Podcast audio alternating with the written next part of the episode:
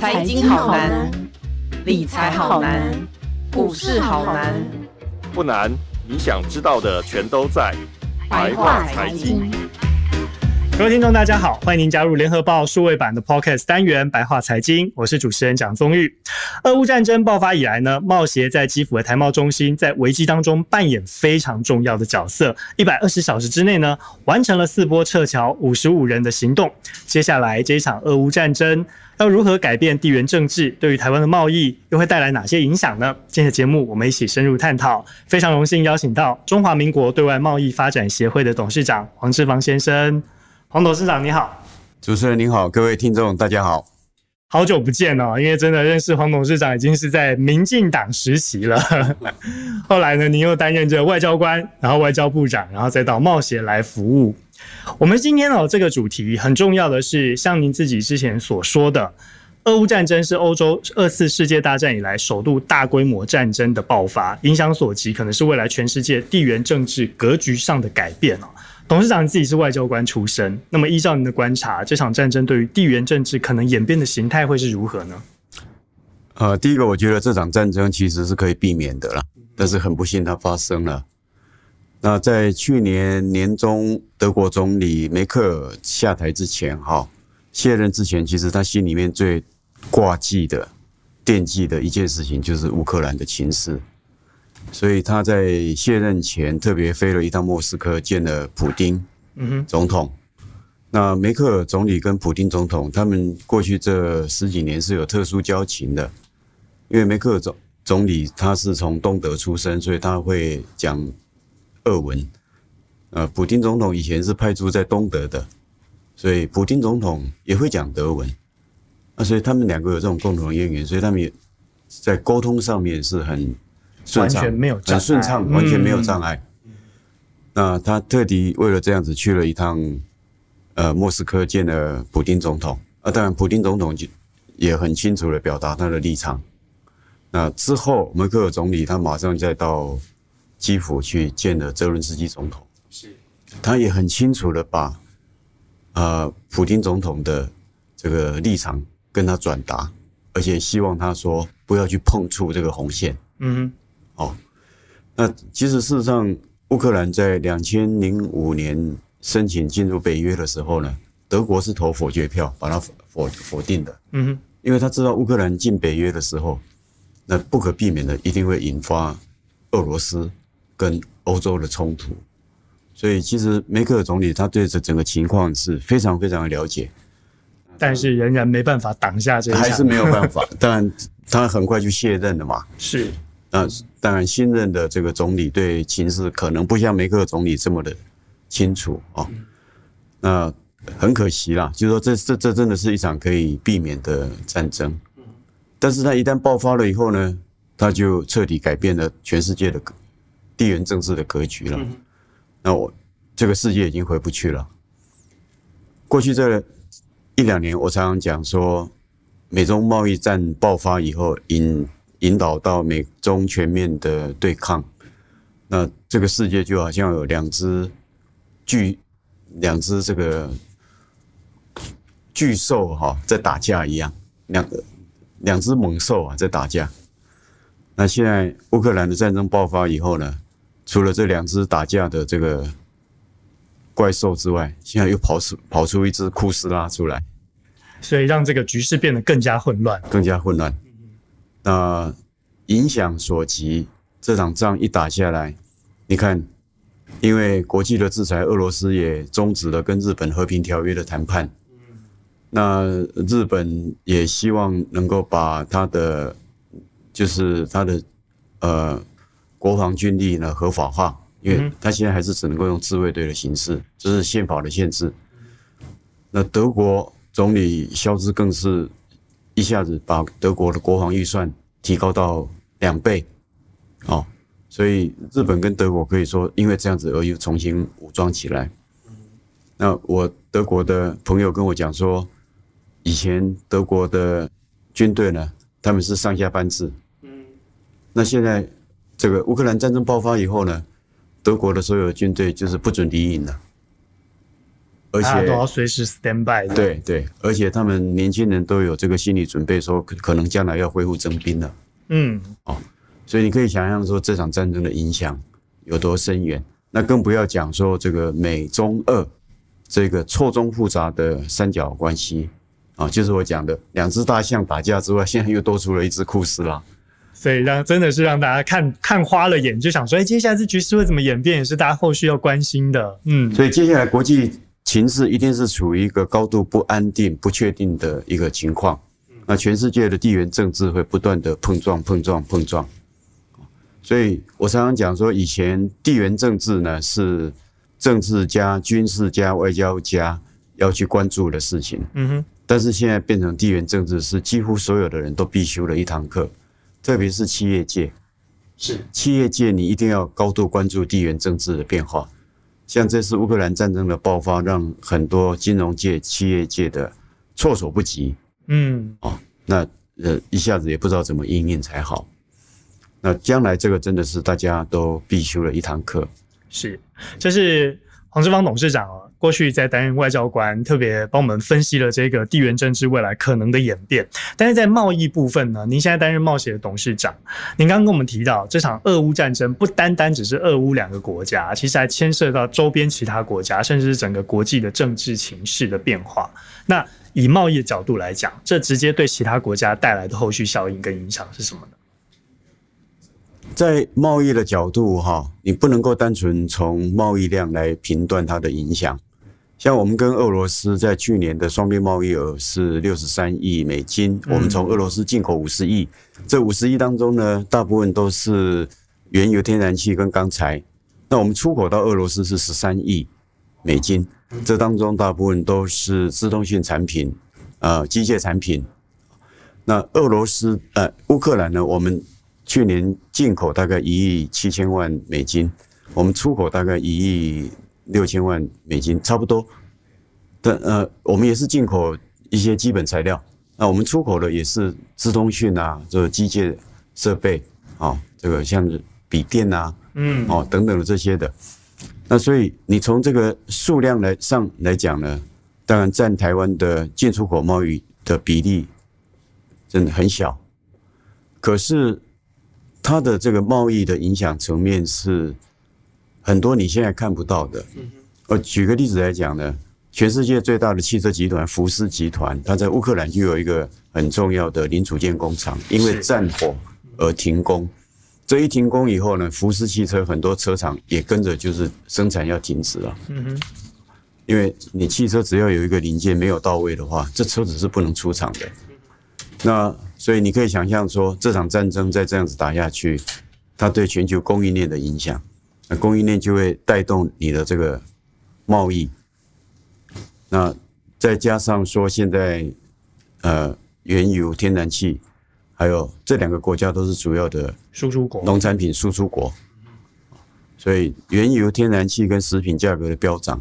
它所带来的后续的这个整体的效应，那这个效应慢慢会扩散到呃到这个贸易面。跟市场面，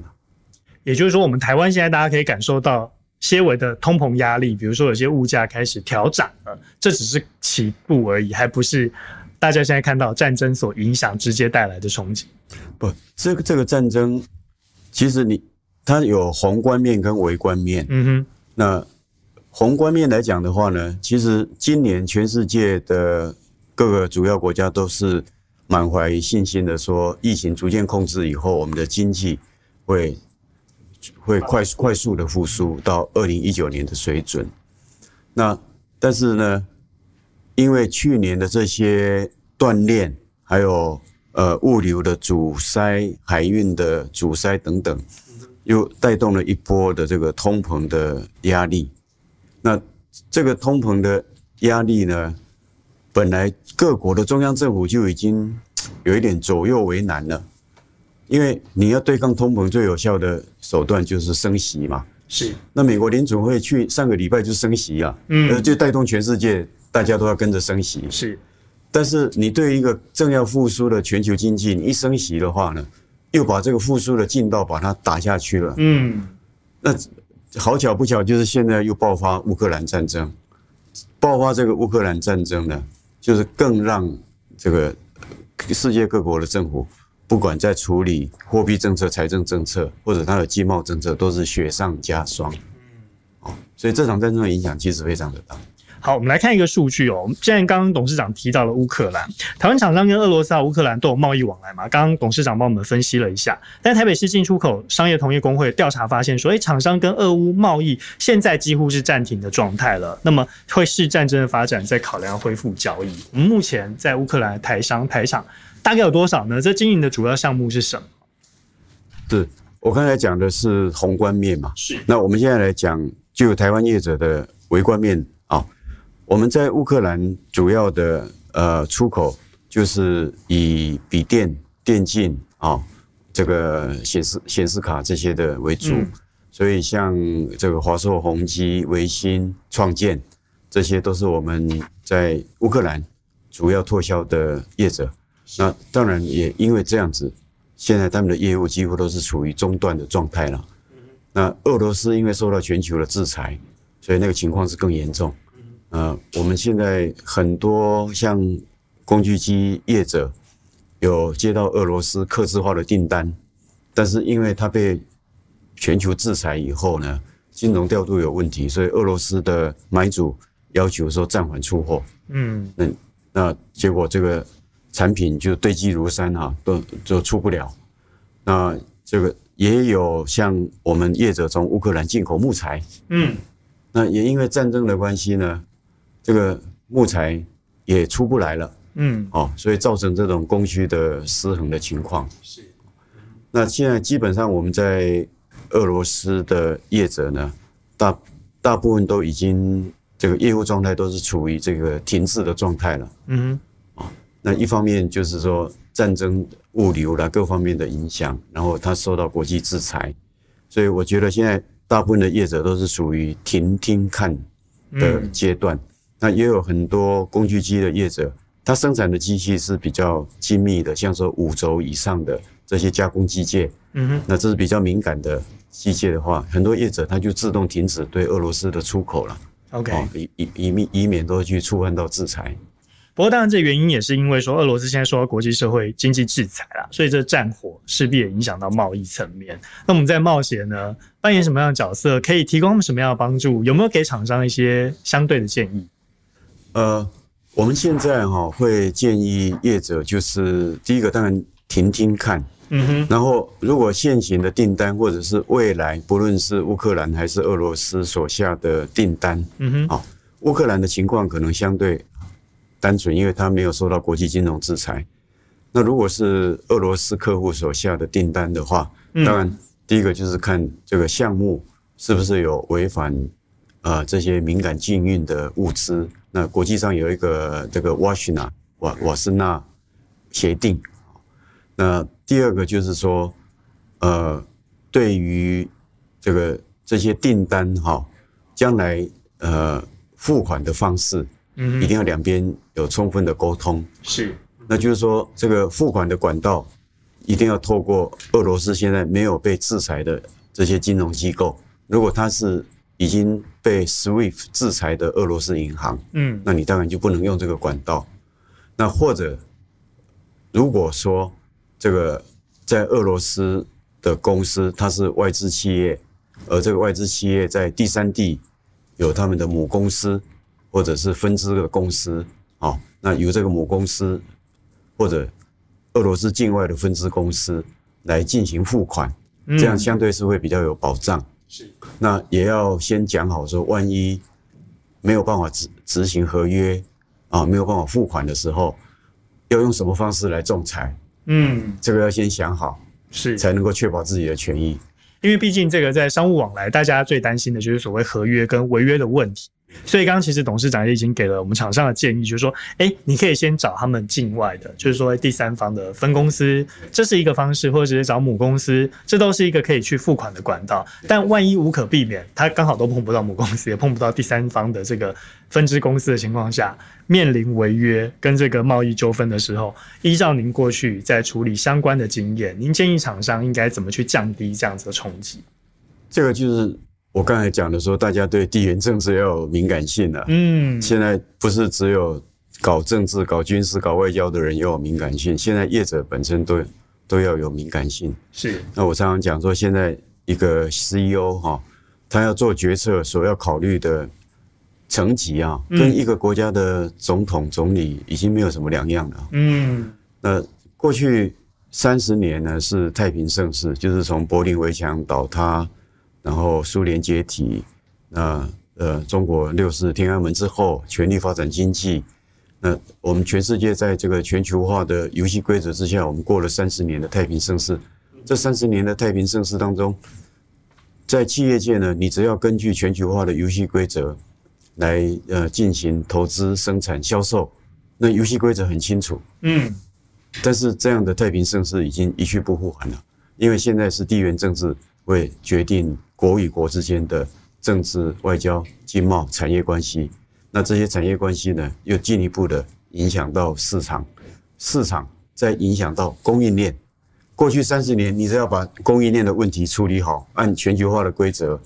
就好了。嗯，现在供应链是最后面，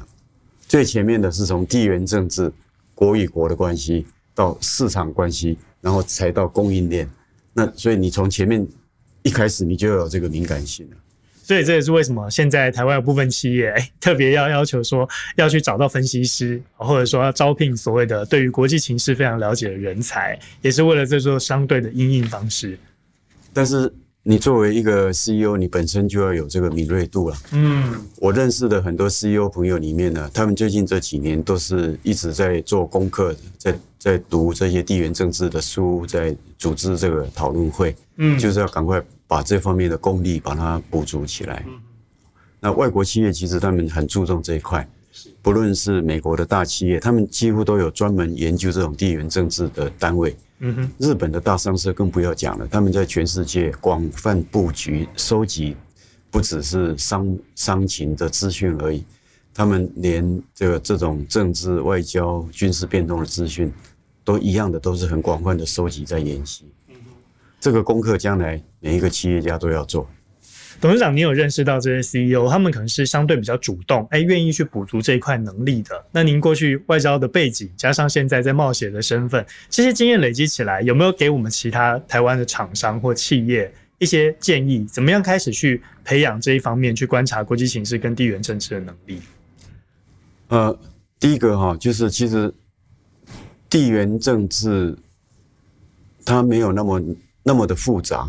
没有那么复杂的原因就是，你只要换位思考的时候啊，你就会知道说，哎，这个他为什么在这个情况之下做出这个决策？是。那这就像这场乌克兰战争有很多的角色嘛，嗯，呃，俄罗斯有俄罗斯的角色，乌克兰有乌克兰的角色，欧洲有欧洲的角色，美国有美国的角色，中国有中国的角色。那你。不能够纯粹只从你看到、听到的媒体讯息来判断，因为有的时候这个资讯呢是不不全面的，而且现在这种时代哈，假消息满天飞，所以你常常就是说，你用设身处地的，你在商场做生意也是一样啊，嗯哼，你要做到一笔订单，也不是说只在那边自吹自擂，说我的产品有多好，我的 CP 值有多高，哦。这个就就可以做到生意的，你一定要从你对对手的角度，你对就是你这个客户的的观点，他的需他真正的需求是什么？他的真正的需求有时候不一定是价格，哎，嗯，他真正的需求有时候还不一定是这个说这个这个精准度要到哪里，要到多少多少，所以那同样的地缘政治也是一样啊，就是我刚才讲的说，在这场棋局里面这么多的。呃，角色，你你要从他的角度去思考，说他为什么会做这个动作，会做这个决策。嗯哼。那只要这种换位思考，哈，用这个角度去观察事局，其实很多东西你就看懂了。嗯哼。那你看懂了以后，养成习惯以后，呃，一个事件发生的时候，你就很自然的会从这个角、这个、这个、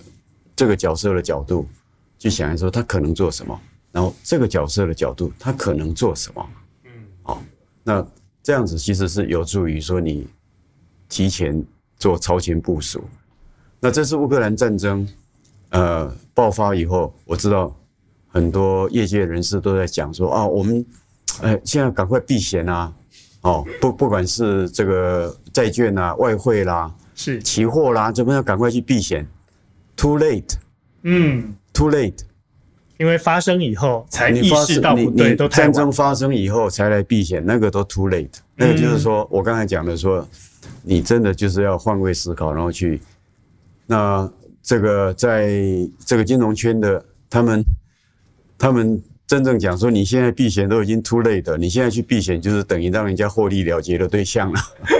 确实是，就是大家所以在乌俄战菜争 二月二十四号爆发之前，真的很多。熟悉熟悉情势的人，他们都已经预先做避险了。嗯，你等到战争爆发再去避险，你就是被割的对象。被割韭菜的对象，也就是董事长说的，哎、换位思考以后培养敏锐度，你才能够超前部署。确实哦，所以你看，今天听众朋友们如果来听到这一集 podcast 的节目，哎、就会觉得获益良多，因为董事长呢，用他过去外交的背景，啊，加上现在冒险的角度，来跟大家分享如何培养你去观察国际形势跟地缘政治哦。不过刚刚讲到这个，我相信冒险应该还是有一些能够帮忙到企业的实质帮助。我们来看一下，像是我们。在基辅，也就乌克兰的地方有台贸中心，那这个是不是也可以扮演一个协助企业的角色？这是其中之一。还有就是，待会我们请董事长来跟我们分享一下，就是说，像是台贸中心在全球各地都有，那所扮演的角色跟这个实质业务，怎么样去协助企业，或者是协助我们国际的贸易？其实我们在全世界有六十四个台贸中心，分布在全球五大洲。那我们海外的办事处呢，其实就是台湾企业的眼睛、耳朵、雷达、天线，这是他们最重要的任务。所以，我们的企业要拓展海外市场的时候，我们的海外的办事处就是最接地气的单位。嗯，那像过去这几年，很多在中国大陆的台商企业呢，因为美洲贸易战必须转移生产的时候，要到新南向国家去呃设设厂。那我们的台贸中心也发挥相当的功能，就是在不论是在引导他们，或者是提供市场资讯，甚至说亲自带着他们去看工业区，找到合适的工业区等等这些的。嗯，那平常呢，就开拓海外市场的话，这些台贸中心在海外都耕耘了好几十年了，所以他们累积的人脉、市场资讯，还有对特定企业的了解。这些都是台湾企业在海外拓展市场最好的伙伴了，所以我们是希望大家多多利用我们海外驻点的这个优势。这次在乌克兰，我们是从两千零六年就在基辅设立台贸中心了。嗯那这次乌克兰战争爆发以后，我们台贸中心也配合外交部啊，很成功的分四批把五十五位在乌克兰的国人全部安全撤出。那现在因为战乱的关系呢，我们基辅的台贸中心现在暂时是我们派去的徐玉轩主任，他在完成撤侨工作以后，他现在已经转移到我们驻波兰华沙的台贸中心，在那边工作。那我们还有两位当地在基辅的乌克兰籍的雇员，他现在还在基辅，还在执行他们的工作。那现在因为战争的关系，经贸推广的工作。全部都停顿了。那我们很希望在将来，呃，战事平定、和平到来的时候，不论这个战争的结果如何，呃，我也认为这个战争不会拖太久，因为全世界都受不了，全世界都受不了，因为这冲击实在太多层面。对，嗯，那其实光是金融面哈，我们国内银行寿险对俄罗斯的铺险就两千三百多亿，嗯，哦。所以那个真的是战争再拖下去，全世界都受不了。那我们也希望说，和平早日到到来的时候呢，我们的呃同事要尽快的回到基辅去。那首要工作就是要协助台湾企业尽快恢复他们在乌克兰的营运，啊，让两国的商务跟经贸的交流尽快恢复正常。那当然还有一个任务就是。乌克兰这个国家经过这次战争以后，已经残破不堪了。我们从电视上都看得真的心都很痛。那战争结束以后呢，这个国家非常需要重建。那台湾这次我们也在短时间之内啊，捐出了很大的这个款项。我相信乌克兰的朝野、乌克兰的民众，他们都会都有感受到。那这是一个很好的契机。那在将来，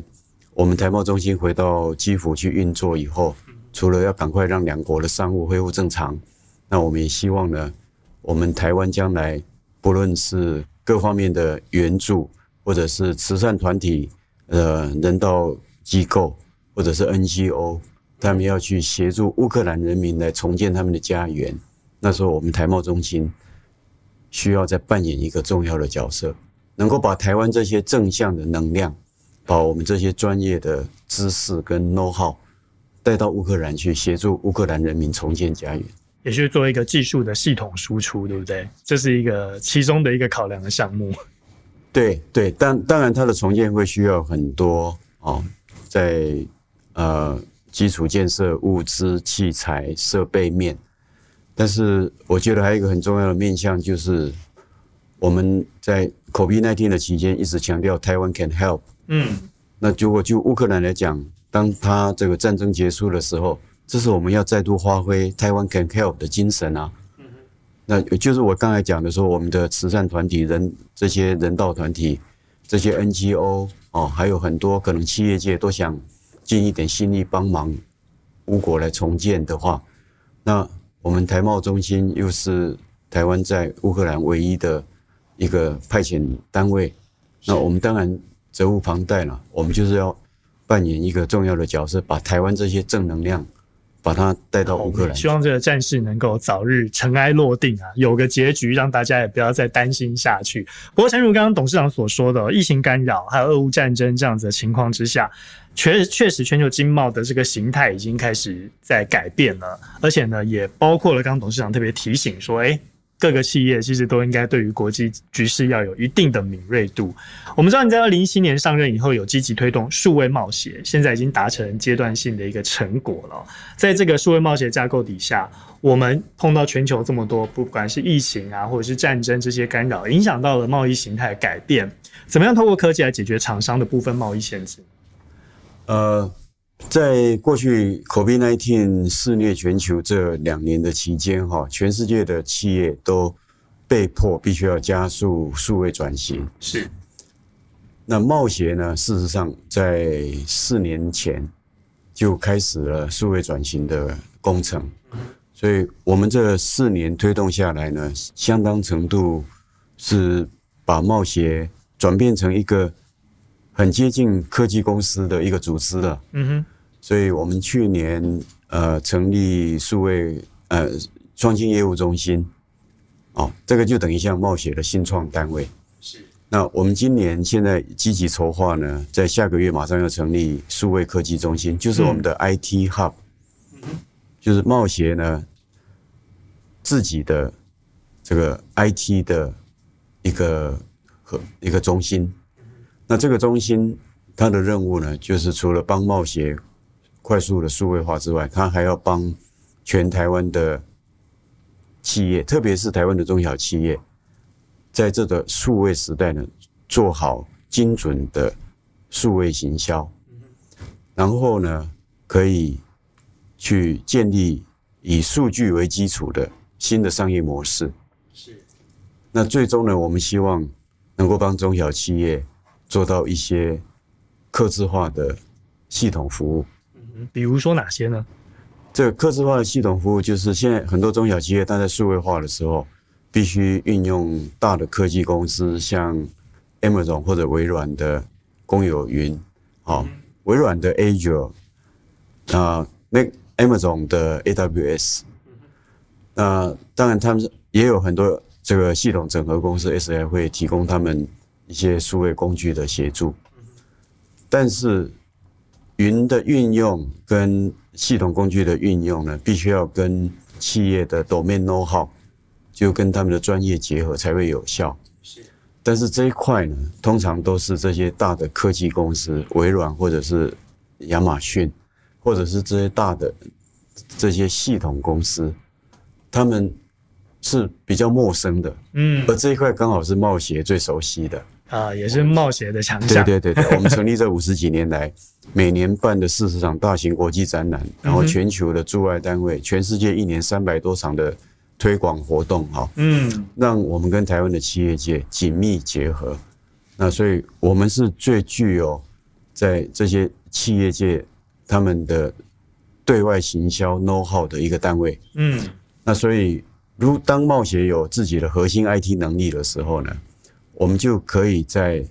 这些大的科技公司的公有云跟这些系统商提供的系统数位工具的架构之下，我我们可以帮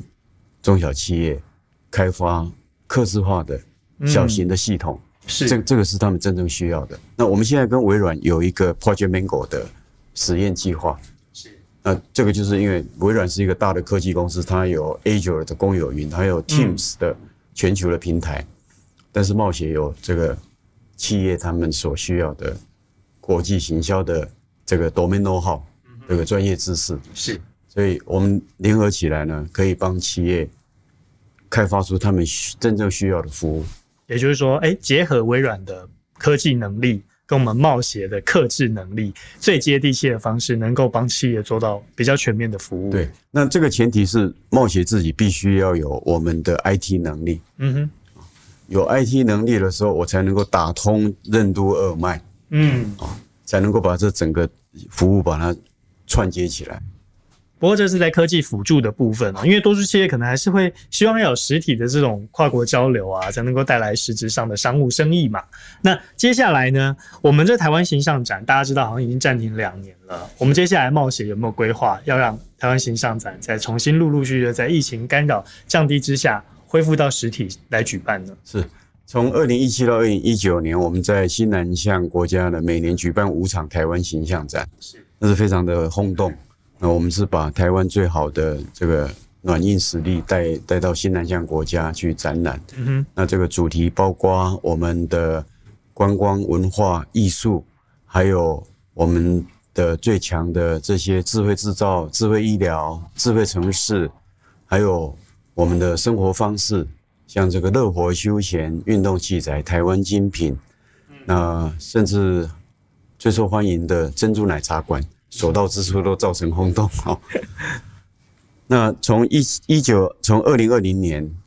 的过去两年，因为疫情的关系，我们只能够把它变成线上的展览。嗯哼。今年二零二二年呢，我们在新南向国家会举办三场形象展。那因为疫情的关系，也只能够做线上。可是今年我们会首度到美国去办理一场台大型的台湾形象展。是。那这个是应该是很有历史性的意义，因为这是第一次台湾到美国去举办一个大型的台湾的等于国家产业的跟文化的形象展。嗯，地点会在美国的首府华盛顿 DC，时间是今年十月十二号到十四号，为期三天。嗯，它会有最新的科技主题，像元宇宙 （Metaverse）。嗯。那我们的开幕典礼呢，一定会让大家很惊艳的。除了文化艺术观光之外呢，就是我讲的几个主轴，一个是元宇宙，一个是电动车，一个是下世代的通讯，嗯哼，像说五 G、六 G，还有低轨卫星，还有就是智慧医疗，因为智慧医疗一直是台湾的强项。那还有一个是台湾精品馆，是，就是我们每年呃最精彩的呃台湾精品的得奖的这些企业的。产品，这个一定会是一个很精彩的一个一个台湾形象展。同步，我们也会组织企业团，嗯，一起到美国。那我们会有一个电动车访问团，那我们也会有一个智慧医疗访问团。那在华盛顿举办形象展的期间呢，我们也会举办呃电动车的论坛。我们现在会邀请美国这些主要的大车厂，还有科技公司、新创公司。的各高阶主管，当然还有我们台湾电动车产业的这些代表性的业者，哦，来做电动车的论坛。那这个呢，就不只是台湾的，这个就等于是一个国际格局的一个论坛。那我们也会有这个下世代通讯的论坛。那因为华盛顿，它等于是全美的政治经济的中心。是，哦，然后呃，我们的展览地点又在华盛顿市区，华盛顿纪念碑旁边的雷雷根这个展览中心。嗯哼，所以我相信一定可以吸引很多美国民众的观赏。那当然了，在华盛顿，所以国会议员、美国政府的呃官员，还有各国的大使馆，嗯，还有美国这些大企业驻华盛顿的总部等等，这些都会是我们邀请的对象。到时候一定会是政商云集的场面，也让大家拭目以待。在今年年底的时间，很值很值得期待。那我们也希望打造一个线上的美国的台湾形象展的。线上展览馆，嗯，让国人同胞呢在台湾不用到美国去，然后透过线上呢也能够身临其境，好像就看到我们在华盛顿的形象展一样，大家就可以同步一起参与，对不对？不用到美国，但是你也可以在线上加入我们。嗯、今天呢，非常谢谢冒险的董事长黄世芳董事长来到我们的节目当中，谢谢您，谢谢。好，我们联合开炮，下次再见喽，拜拜。更多精彩的报道，请搜寻 VIP 大 U 点 com 联合报数位版，邀请您订阅支持。